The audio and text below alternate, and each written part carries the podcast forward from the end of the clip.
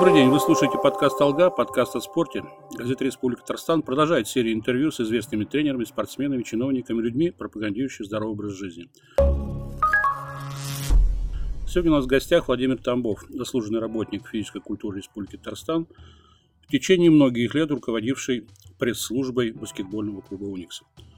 А, добрый день, Владимир Геннадьевич. Добрый Рад день, вас видеть в нашей редакции. Э, оперативный повод для встречи с вами – это 40-летие победы, команду, которую вы тренировали, которая стала победителем первенства России среди девушек в далеком 1979 году. Это единственный успех за все время проведения подобных турниров. Ну и, к сожалению, могу сказать, что ничем более э, татарстанский баскетбол, наверное, похвастаться не может, хотя в современной истории его развития э, в республике было немало славных страниц и в мужском баскетболе, но вот это та команда, которая, наверное, останется в памяти многих поклонников спорта, баскетбола, как яркой звездочкой. Я знаю, что недавно была встреча практически всех участников той команды. Вот если, так сказать, вернуться назад, там, несколько десятков лет, когда вы тренировали эту команду, готовились. Как вообще сами ощущаете? Ну, с одной стороны, конечно, это событие радостное, тем более вы, Александр Владимирович, видели реакцию девочек, когда впервые за 40 лет их вспомнили, их наградили, появились публикации о них. Действительно, в общем-то, этот рекорд пока не побиваем. Я занимаюсь историей российского баскетбола и твердо знаю, что первые соревнования среди девушек и юношей начали проводиться с 1934 года. И вот с 1934 года по сегодняшний день наша сборная Татарская ССР один раз только побеждала в чемпионате России, и через два года, а тогда соревнования проводились раз в два года, один год были первенства союзных республик, а через год было первенство Советского Союза. Потом опять возвращались первенства союзных республик. Вот на, через год, через два года они были уже старшие, э, в старших классах, и мы заняли второе место. Но могли быть еще раз стать чемпионами, но нас подвело судейство. Этот фактор говорит о том, что та победа была не случайной. Мы в течение как минимум пяти лет были сильнейшей командой Российской Федерации.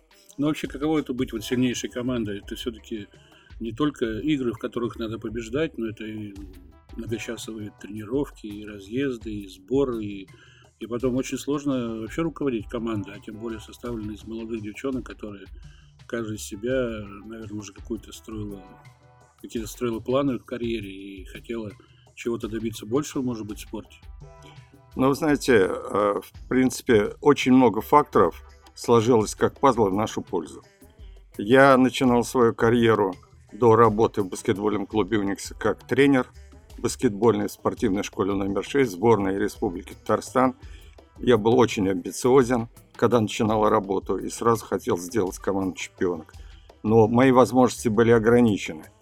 Я один в нашей школе вел этот возраст, и, естественно, я не мог весь город обойти, и чтобы девочки, я начинал с ними работать с 9-10 лет – скажем, из тогдашнего Ленинского или Приворского района приехал ко мне на улицу Пионерская. Это было нереально. Поэтому я обошел только близлежащие школы. Это школы Советского района по улице 8 марта Пионерской, Попова и пару школ в районе улицы Гвардейская. Вот, к счастью, мне попались такие талантливые дети, что они составили основу сборной Татарской ССР. И вот мы говорили на встрече о многом, и, может быть, я упустил, и, может быть, в праздничный день о грустном говорить не стоило, но сейчас я хочу об этом сказать. До сегодняшнего дня не дожила наша ведущая баскетболистка. Лучшая из лучших, когда все, все они, конечно, равны, все они талантливы, Эльвира Бекмурина. Вот, было 10 человек тогда в команде, не 12. Она, к сожалению, рано ушла из жизни, но она была самой талантливой. Ее приглашали в сборную России уже тогда, когда не проводились вот эти чемпионаты, а руководили командой московские тренеры.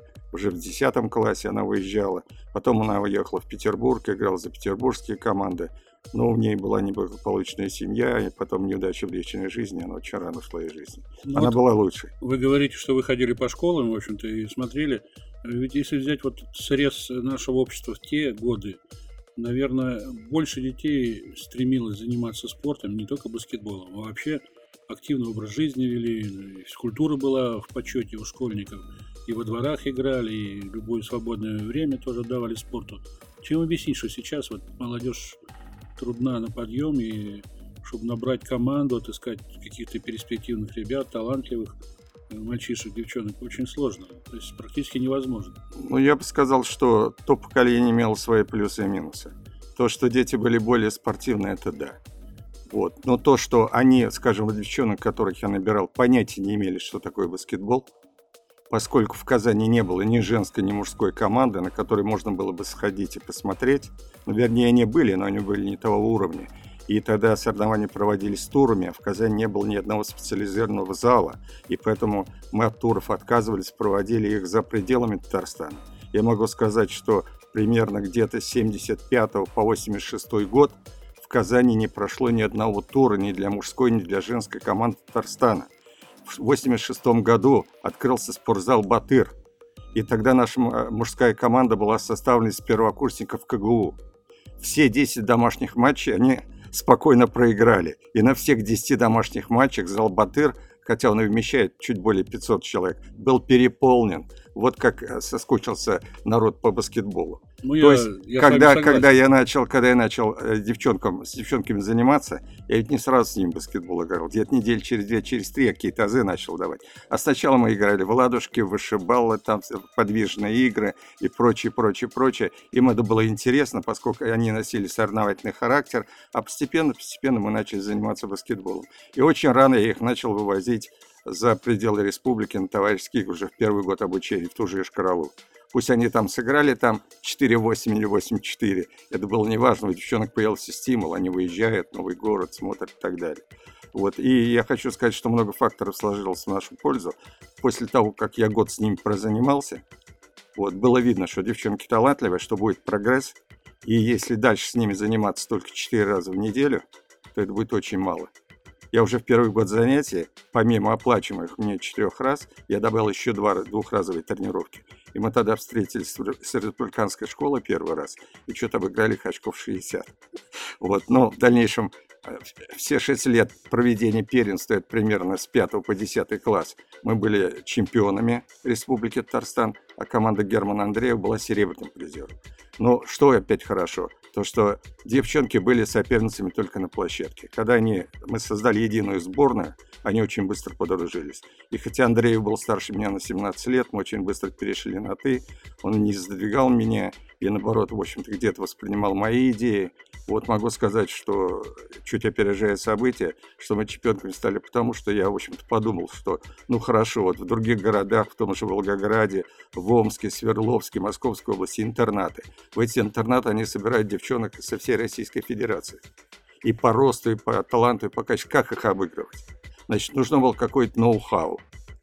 Я начал разрабатывать быстрый прорыв, который в тогдашних учебниках был там на 2-3 страницы. В итоге я создал методическое пособие, его с большим опозданием Федерация баскетбола России выпустила в Москве – пособие или пособие. книга, да, она составляет 125 страниц. Там подробно разработаны все системы быстрого прорыва и после подбора, и после штрафного, и после забитого, и защита против него, и упражнения, и введение, и в бросках, и в подборе. То есть очень такое капитальное издание. Жалко, что оно вышло позже, поздно, но тем не менее его можно использовать и сейчас, поскольку правила баскетбола, конечно, изменились, но некоторые позиции для обучения детей, они остались. А Герман Андреев, он был опытнее меня, он занимался защитой. Вот. Очень много факторов сложилось в пользу того, что команда потом стала победителем. Ну, не вы сказали, что не было тогда вроде как и хороших залов у нас. Да, я с вами согласен. Но на моей памяти есть зал, э, бывший зал КГУ, церкви на улице Баумана, здание бывшей церкви, где играла команда «Буревестник», который тренировал э, в свое время Арсланов. До этого Поздняк. Да, Поздняк, да. И, в общем, команда очень успешно выступала, и люди, которые играли там, были тоже на слуху в то время. Поэтому, наверное, вам повезло, что вот эти девочек вы нашли тогда и собрали их вместе, пришли к успеху, когда все-таки интерес к баскетболу в республике был. Определенный, я скажу. Ну, команда Поздняка действительно была э, очень приличной. А, он подготовил там порядка 10 мастеров спорта. В 1965 году команда стала победительницей первенства Советского Союза среди вузов, хотя их соперниками были две команды тогдашней высшей лиги, лиги да. теперешней, скажем, лиги ВТБ. Это ГПЭ Тбилиси и команда из Киева. Вот. Но Значит, э, этих людей я знаю очень хорошо, поддерживаю с ними дружеские отношения, поскольку я играл в дубле Поздняковском. А тренировки были одна за другой. Мы оставались на, смотреть на ребят-мастеров. Это была уникальная команда. Мало того, что они получили мастеров спорта СССР, что было крайне ну, трудно в то время, случае, они стали еще доцентами, профессорами наук. Ну, да. Вот, то есть уникальная Бахарев. была команда, да, Шлабанов, Шалабан. Бахарев, ну, Алимов, Уразманов, который... Алимов, да, их можно много перечислять, Красновский, тот же Мясников. Уникальная команда. За исключением одного-двух человек, это, по-моему, Иванова и Мясникова, они не стали кандидатами наук. А что тогда помешало вот в республике создать такую хорошую команду мастеров и выйти в высшую лигу чемпионата Советского Союза и играть? Это я очень хорошо вопрос знаю, поскольку разговаривал и с Арсланом, и с Поздняком, и сам был присутствовал э, на тех играх, которые проводила команда. Вот представляете, команда тренировалась в спортзале КГУ, и мы там тренировались. Спускаешься после игры в душевую, там нет горячей воды. Ну, я знаю, ребятам, зал. Я ребятам, там, сам там тренировался. Ребятам приходилось не нам, а мастерам, самим трафаретам делать номера на майках, покупать, покупать кеды. Вот, я недавно встречался с бывшим ректором КГУ а, Юрием Геннадьевичем Коноплевым. Он, я его спросил, какие поощрения. Он говорит, ну вот расскажу один случай, ты все поймешь. Значит, э, Тогда ректору был нужен. Был нужен, но Коноплев-то был членом команды. Да, да. да, я, я говорю, что бывший ректор. Вот ты как поймешь. То есть ребята, Поздняк брал ребят с близлежащих регионов. Чебоксары, Владимир, Что, вот Бабьялова он взял. Да, и, значит, ребята жили в общежитии чем их поддерживали? Ну, помимо обычной стипендии, которая была порядка 30-40 рублей, талон. им давали талон. И вот, значит, э, он говорит, я сам был свидетелем этой ситуации, стоят э, Бабьялов и Шалабанов, грустные-прегрустные. Вот мир кончается. Я говорю, что такое, ребята? Украли талонную книжку. Подходит э, проректор по учебной работе, который еще любил баскетбол. В чем, говорит, дело? Они объяснили. Стойте, говорит, никуда не уходите через полчаса возвращается, я, говорит, решил проблему, год будете получать повышенную стипендию. Вот что касается Бабьялова. Ну, Один ну, это значит, были люди, которые любили баскетбол и переживали Нет, ну, за успех вы, команды. Вы можете представить, что сегодня баскетболисты ну, получают. Нет, это вообще, да, вот. у нас же не только в баскетболе, во всех многих видах спорта сейчас несоизмеримые зарплаты, гонорары, контракты. Но играть-то, мне кажется, все равно люди не играют так, как играли раньше. Почему, почему души, команда не вышла, скажем, в ту же хотя бы первую лигу стабильно, первенство СССР, в отличие, скажем, от команды Свердловска, где был металлургический завод, команда Уралмаш, маленького небольшого райцентра Ростовской области, Таганрога, где был очень приличный завод Красный Котельчик. Там они были на ставках. Что было да, у нас? Что было у нас? Базовое предприятие. Когда. Бабьялов как уникальный центровой, у него же тогда было 2.10, его приглашали другие команды, вот поздняк, чтобы он не ушел, он единственному ему пробил однокомнатную квартиру в Хрущевке. И когда у Бабьялова появилось двое детей, Бабьялов попросил двушку. Поздняк ходил в обком партии, ему отказали. Бабьялов собрался и уехал в Таганрог. И, сразу получил. Да, ну, реакция здесь была, там получил, да, трехкомнатную квартиру с видом на море. Реакция здесь была, я все это помню хорошо, реакция была о том, что вот он предатель. Евгений Михайлович Макаров так и написал, значит, филитон «Квартира с видом на море». Ну, Бабьялова можно было понять, он семейный человек, у него двое детей. Конечно, вот, вот, не вот поэтому, поэтому, если было бы желание высших властей тогдашних руководства нашей республики, команда вполне, я думаю, могла бы сыграть. Если, скажем, с футболом и хоккеем было сложнее, было сложнее по ряду причин, по финансовым, по организационным, много почему, то баскетбол почему бы нет. В первой лиге играли многие российские команды. Волгоград играл там, Ростов, ну, я многих помню из, этих, да. из этого состава, даже того же Никитина, который, в общем-то, все-таки он поиграл на высшем уровне, сборный был даже. Уникальный, Никитос. уникальный человек. Он, он был а, в составе сборной Советского Союза, которая выиграла молодежное первенство Европы. А почему уникально? Команда состояла из 12 человек. Вот из этой команды четверо через 4 года стали олимпийскими чемпионами Мюнхена. Все без исключения играли в командах высшей лиги. Потом еще трое или четверо были чемпионами мира и Европы среди взрослых. И вот Никитин, попав в эту команду, конечно, было очень непросто туда попасть. А судьба его не сложилась опять-таки из-за травм. Конечно, та команда, о которой мы сейчас с вами говорили, это на самом деле тоже уникальное явление в отечественном нашем, ну не в отечественном, в республиканском баскетболе, спорте в целом. Но э, если вернуться к современности, вот э, вы почти 19 лет были. Больше 19. Ну, почти 20 лет почти были 20 руководителем пресс-службы э, баскетбольного клуба «Уникс», то есть клуба, который тоже на слуху сейчас и раньше был, и сейчас у поклонников баскетбола и вообще спорта. Ну и у вас есть представление вообще об уровне развития нашего современного баскетбола в стране. Вот давайте на эту тему поговорим, потому что казанский «Уникс» при всем при том, что успешно выступает в течение уже, сказать, на протяжении многих сезонов, ни разу не становился чемпионом страны. Это единственная команда в игровых видах спорта в республике, которая этого звания ни разу не добилась. Хотя была и победителем Кубка Европы, занимала вторые места в других европейских турнирах, и в Лиге, и Евролиге играла. И, Три Кубка России. Да, и Кубки России выиграла. И вот сейчас, э, в последний сезон, э, регулярный чемпионат Единой Лиги ВТБ завершила на втором месте, хотя э, могла и победить в регулярном чемпионате, получив лучшую позицию для матчей плей-офф. Но вы в клубе сейчас уже не работаете, тем не менее, вы, я знаю, судья-информатор, то есть руку на пульсе держите, на ваших глазах все матчи проходят. Вот давайте просуждаем о как нашей команде Unix, о тренерах, которые работали в этом коллективе, с кем вам пришлось общаться, работать. Ну и игроков, наверное, назвать есть смысл за вот эти два, два десятка лет, кто внес на самом деле существенный вклад и в игру команды, и сказать, любой болельщик к этому виду спорта.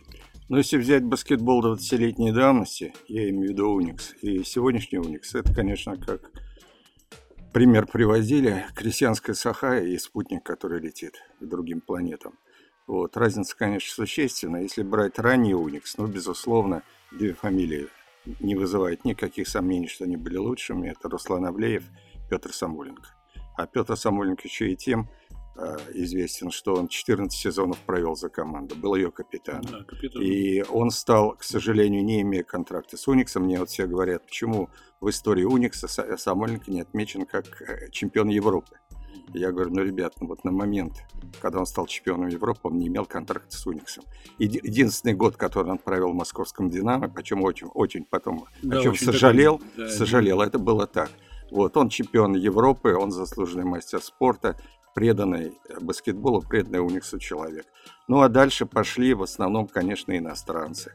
Вот нельзя не забыть а, братьев Лавриновича, Штомбергаса, вот, э, которые прекрасно играли, сербских баскетболистов. Ну, наверное, как раз вот, когда Лавринович играли, Штомбергас, это был, наверное, самый лучший да, да, по подбору да. Уникс. Мы, и... могли, мы могли дважды стать реально чемпионами России, это 1902 и 1904 год. Когда Уралгрейд перешел. Да, вот Уралгрейд, там во втором матче была равная борьба, у нас был равный счет по играм, и третья, по-моему, игра была в Перми, там произо... был бросок Кубракова трехочковый, на него навалился центровой Уралгрейда Башминов.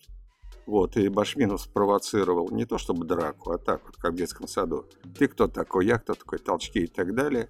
Вот, увидев это, значит, выскочил с скамейки запасных наш центровой Эрл, американец. Он был очень такой парень справедливый, он всегда старался. Ну, кончилось тем, что у нас удалили, дисквалифицировали на следующий матч двух основных игроков, а у них довольно посредственного, ну, не хочу его обижать, но в том составе он не был фигурой первой величины Башмина. В, 2000, в 2004 году, тоже все помнят эту серию с ЦСКА, не мы, а московские журналисты в «Спорт-экспрессе» написали статью «17 свистков судьи Горшкова».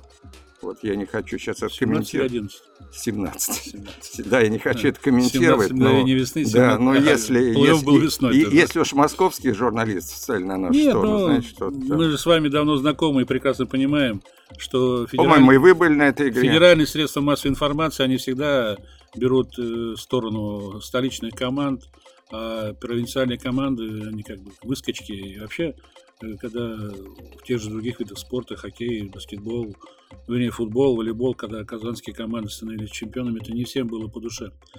Но сейчас вот на что в этом сезоне вправе рассчитывать поклонники баскетбольного Уникса? Вот я сейчас... Очень непростая, я считаю, будет э, сказать, серия вот полуфинальная с Химками. Э, на самом деле это очень серьезный соперник, но плей-офф не бывает слабых соперников. И, наверное, если бы команда заняла первое место в регулярном чемпионате, в плей-офф у нее немножко другая дорожка была бы, но, я думаю, не легче. Как вы считаете? Вот... Ну, я вот просто закончу ваш предыдущий вопрос, ответ на него. Я могу сказать, что если вот в начале 2000-х годов э, команды, скажем, не только мы, тот же Уралгрейд, который дважды становился чемпионом России, могли соперничать с ЦСКА, то на сегодня реально ЦСКА недосягаем по своему составу. И скажу, что с образованием Лиги ВТБ судейство стало лучше. Это Евгений Борисович, который пристрастно к судейству относится, подтверждает. Сегодня очень сложно победить ЦСКА. Команда в очередной раз вышла в финал четырех. Желаем ей удачи, как единственной российской команде, которая продолжает соревнования в Еврокубках. На что может рассчитывать Уникс? Вот вы, наверное, помните московскую игру этого сезона с ЦСКА, где у нас отсутствовал два игра основных игрока, особенно Перри Хенри, который, да, рвет и мечет, и лезет, и все. Команда в основном-то рассчитывает на броски. Вот без этих двух ведущих игроков команда была феерическую просто игру и обыграл ЦСКА в Москве с разницей 10 очков. Mm, и, да, игра, и игра с Пармой, который замыкает турнирную таблицу, и которой мы проиграли дома, и который лишил нас права занять первое место в регулярке и играть, скажем, сейчас не с Химками, а Зенитом. Ну, Пар, что... Парме мы проиграли в Перми тоже. И в Перми проиграли два А дом проиграли, когда Парма уже 13 место занимал. Да, и, и уже ничего вроде вода. Вот, и о чем я говорю? Я говорю о том, что игра команды еще не совсем стабильна. Как пройдет полуфинальная серия э, против Химок, во многом будет зависеть от того, как сумеет наши держать шведы. Швед системообразующий игрок в Химках – чтобы там не говорили про других, когда он на площадке играет на него. Вот. Хотя, скажем, общий процент реализации бросков у него не, сто, не столь уж велик, но поскольку он просто бросает их в огромном количестве, ну, да, вот, количество набранных очков тоже зашкаливает. Вот вопрос в том, как справиться со шведом, ну и не только с ним.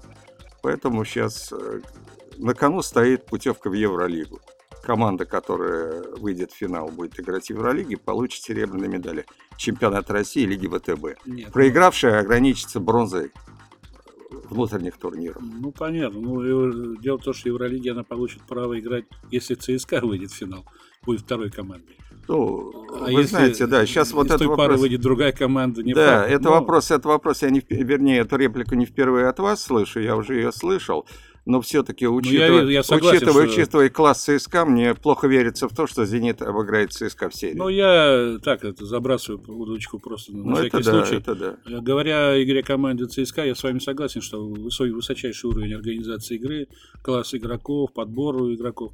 Но я бы еще сказал, что и сам баскетбольный клуб «Уникс» — это у него Уникса, а ЦСКА это образец в организации работы. Безусловно. Что касается болельщиков, что касается организации матчей домашних э, и все остальное.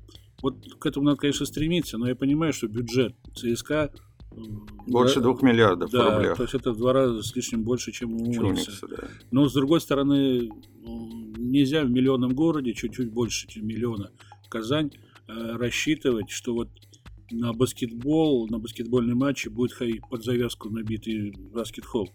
Потому что, ну, во-первых, у нас нет столько, наверное, поклонников баскетбола. Вот будучи руководителем пресс-службы УНИ, кстати, этим вопросом занимался. К сожалению, тут идет несогласованность позиций Федерации баскетбола, футбола, хоккея, ну, баскетбола, по, волейбола. Да. Они не могут выработать согласованную позицию. И та, скажем, федерация, которая хочет подстроиться, она должна последней Э, разрабатывать свой календарь. Это не всегда удобно, все равно стыки получаются. Нет, ну есть же международный еще календарь. Надо с учетом есть международный игр, календарь. Сборной, ну, вот... игр, клубов на Еврокубках. Это просто нужно... Те же разборки между ФИБА, э, Международной да. Федерацией баскетбола и Евролигой, то же самое. Да, Командам надо выступать за национальные сборные, а на это время назначается тур Евролиги. Вот это, к сожалению, проблема стоит, и я думаю, не скоро она будет решена. Вот. А что касается зрителей, зритель все-таки индикатор выступления команды. Вот последние два года Э, зрителей значительно прибавилось. Если мы максимум зрителей добивались в 2004-2005 году, когда баскетбол был только-только построен, когда мы на равных играли с ЦСКА, когда у нас были такие звезды, как Кенсти, Лавринович и Штомбергас, вот, да и свои ребята были неплохие, тот же Юдин, который сейчас тренер в ЦСКА, Самойленко и так далее, вот, то скажем, восьмые, десятые года посещаемость была низкой. Мы там были случаи, когда занимали пятое место в чемпионате России, четвертое. Последние два года повысилась посещаемость резко. То есть вот верхний сектор, который часто был пустым, он сейчас наполовину заполнен, нижний это заполнен. Тут несколько факторов. С одной стороны, команда стала играть лучше. С другой стороны, хорошая работа маркетинга клуба. Все-таки сейчас и в фойе много развлечений, и всевозможные предматчевые шоу проводятся и так далее.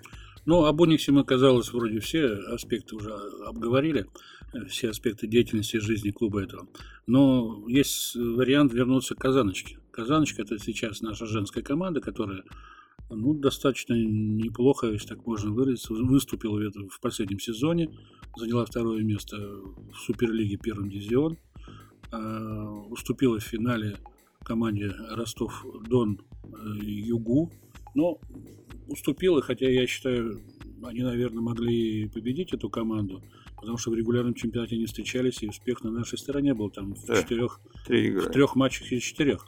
Да. Но э, вот сложилось такое впечатление, что команда не стремится выйти классом выше в премьер-лигу, где она уже играла. И я понимаю почему, потому что это дополнительные финансовые расходы, это, естественно, увеличение бюджета, это опять поиск игроков, которые могли бы решать задачи уже в премьер-лиге. Но э, еще тут вот маленький момент. Команда буквально вот э, на днях, э, за две недели до нашей встречи с вами, поменя... не поменяла, а у клуба произошла такая кадровая перестановка, хотя официально еще не объявлено, но президент клуба Лутфуаш Шафигулин, который возглавляет Телеком, он покинул свой пост и, скорее всего, и покинет, наверное, пост президента этого клуба. И сейчас, когда команде надо решать вот вопрос э, э, следующего сезона, говорить о том, кого они будут приобретать, как строить подготовку, э, много неясностей. Вот вопрос мой вам. А как могло такое произойти вообще? Ну, во-первых, насчет того, что команда не стремится в премьер-лигу, я здесь не согласен. У нас единственный вид спорта остался, где по спортивному принципу команда переходит из лиги в лигу. Это футбол. Во всех остальных видах спорта решается чисто финансовые вопросы. Команда обладает базой, команда обладает бюджетом, милости прошу в класс выше. Это касается и баскетбола, и хоккея, и волейбола. какие-то определенные Да, это первое. Бюджеты. Вот почему команда стала второй? Я скажу, что на примере прошлогоднего Уникса, да и многих других команд, вот э, приведем образный пример из легкой атлетики, э, скажем, стайерский бег, бегут два бегуна примерно одинакового класса и один все время лидирует, а второй вроде за его спиной. А когда до финиша остается метров 50-80, он делает рывок, гоняет и побеждает.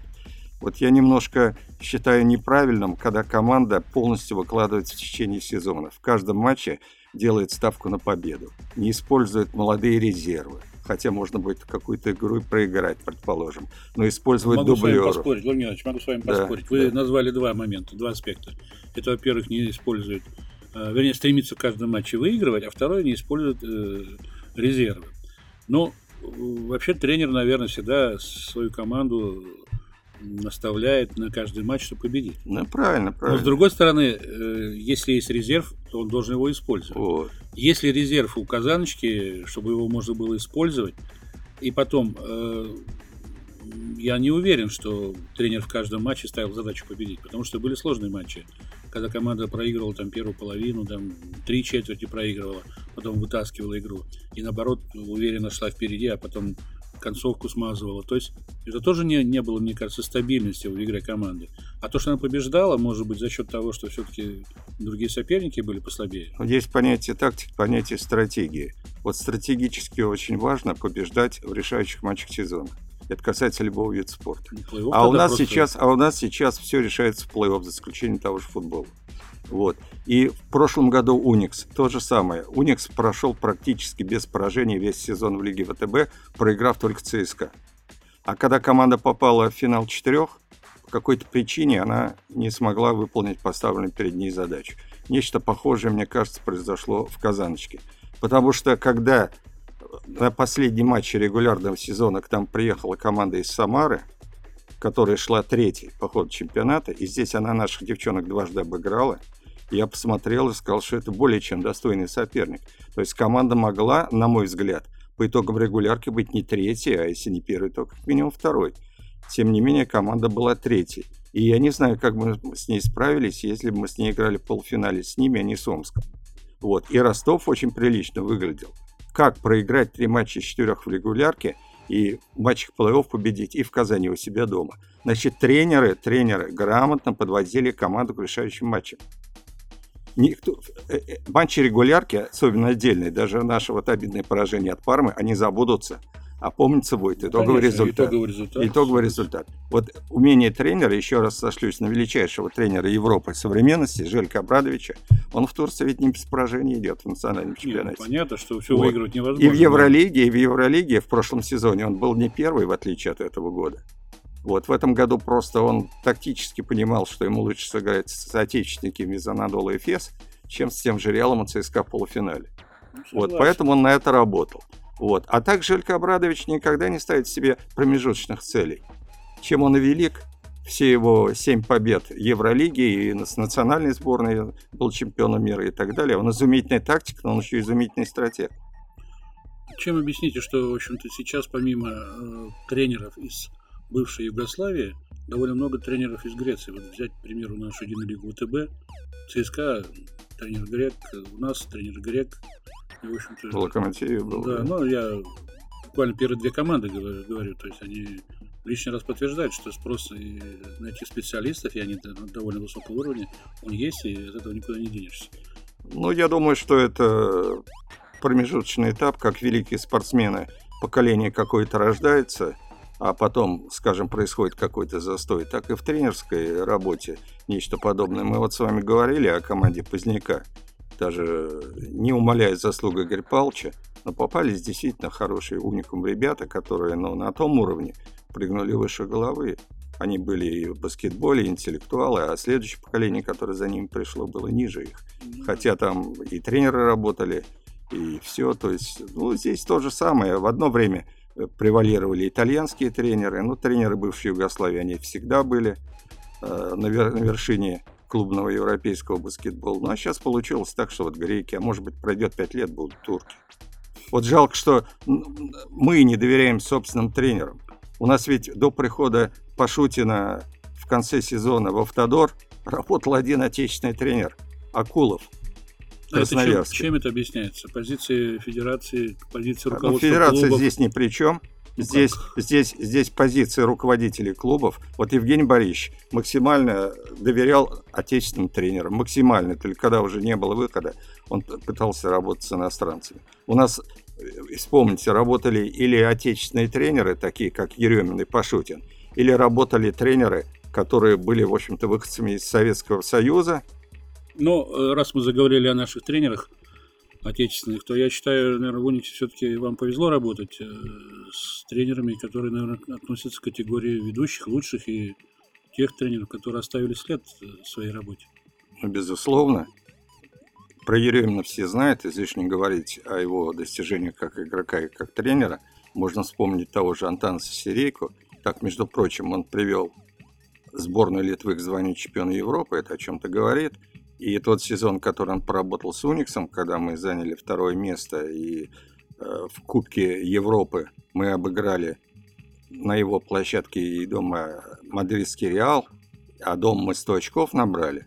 Правда, в овертайме сделаем оговорку. И тогда был сильнейший итальянский клуб Сиена, мы тоже обыграли Сиену.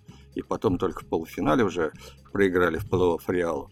Вот, Серейка был... А если вспомните причину его ухода из Уникса? Ну, я думаю, что причина в том, что он очень неответственно отнесся в летний период к новому селекционному процессу. Почевал, по-моему, на лаврах. Отдыхал, почевал на лаврах. Потому что после столь успешного сезона команда покинула ряд ведущих игроков, им не было равноценной замены. Потому так и получилось. Тут чуть Красноярску не проиграли, там пошли проигрыши и так далее. То есть, почему он так сделал, я не знаю. А мне показалось, что у него это причиной стала, или последней каплей, э, встреча с журналистами откровенной, нет? Ну, нет, это, кстати, единственный тренер, который за собственный счет провел, бан... Э, ну, мягко говоря, банкет для ну, журналистов. Встречу, да. Встречу, да. Не, никто, не никто не... больше такого не делал, а журналисты помнят да, об этом до сих пор. Да, ну нет, журналисты помнят, но там да. шел довольно откровенный разговор, и нашлись, видимо, журналисты, которые или неправильно изложили сам характер беседы, или Э, постарались э, внести в отчет об этой встрече желаемой. Но такие вещи, наверное, и не надо как-то сказать, выносить на э, широкий круг.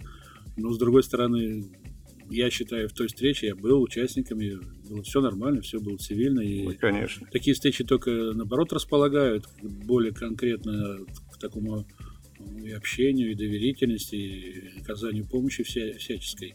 Потому что без прессы сейчас сложно, наверное. Не то, что, наверное, сложно клубам, тем более, учитывая сейчас и интернет, и всякие социальные сети. Кстати, вот э, если взять сегодняшнее положение э, вообще в спортивной журналистике, я знаю, что вы, так сказать, внимательно следите, вот, и сами одно время довольно активно работали с казанскими ведомостями, с газетой нашей.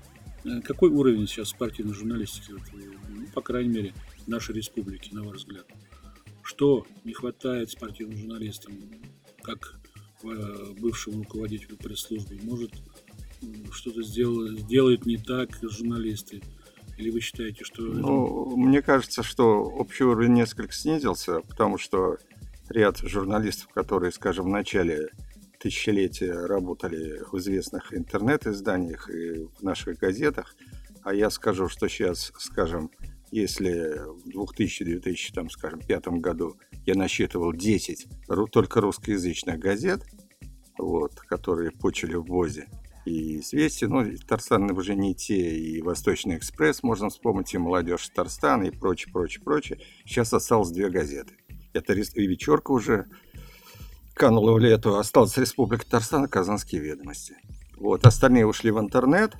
Ну, что касается интернета, есть хорошие публикации, есть поверхностные публикации. Но как-то, мне кажется, еще и руководители, может быть, клубов меньше внимания стали журналистике уделять, чем это было раньше. Ну, трудно, трудно судить. Вот. Хотя есть сейчас выдумчивые публикации. Вот эта тенденция не только касается татарстанских журналистов, она повсеместна. Я помню, скажем, более зрелые публикации в центральной прессе московской, они сейчас стали послабее опять ушли именно те, кто разбирался в том же баскетболе, хорошо писал, взять того же Льва Тягая, там, Федотова Сашу. Вот. Хотя есть отдельные блогеры, отдельные публикации, которые, в общем-то, вдумчивы, которые хорошо анализируют. А Но есть целом... смысл сейчас создания, например, в той же нашей республике, в Татарстане, э, Союза спортивных журналистов, который бы объединял э, людей, пишущих на тему спорта, ну, как бы был клуб общения, что ли, людей, которые работают в этой области. Я только за, я только за, но думаю, что, как везде, в этом начинании должна быть поддержка властей. Того же Министерства спорта республики, федераций по различным видам спорта. Но есть мнение у журналистов, что вроде как э, вступать э, в контакты и, сказать, прямые отношения с такими организациями, это вроде как идти на поводу у них, или это неправильно? Ну, почему идти на поводу? Тут все зависит от конкретных взаимоотношений, позиций.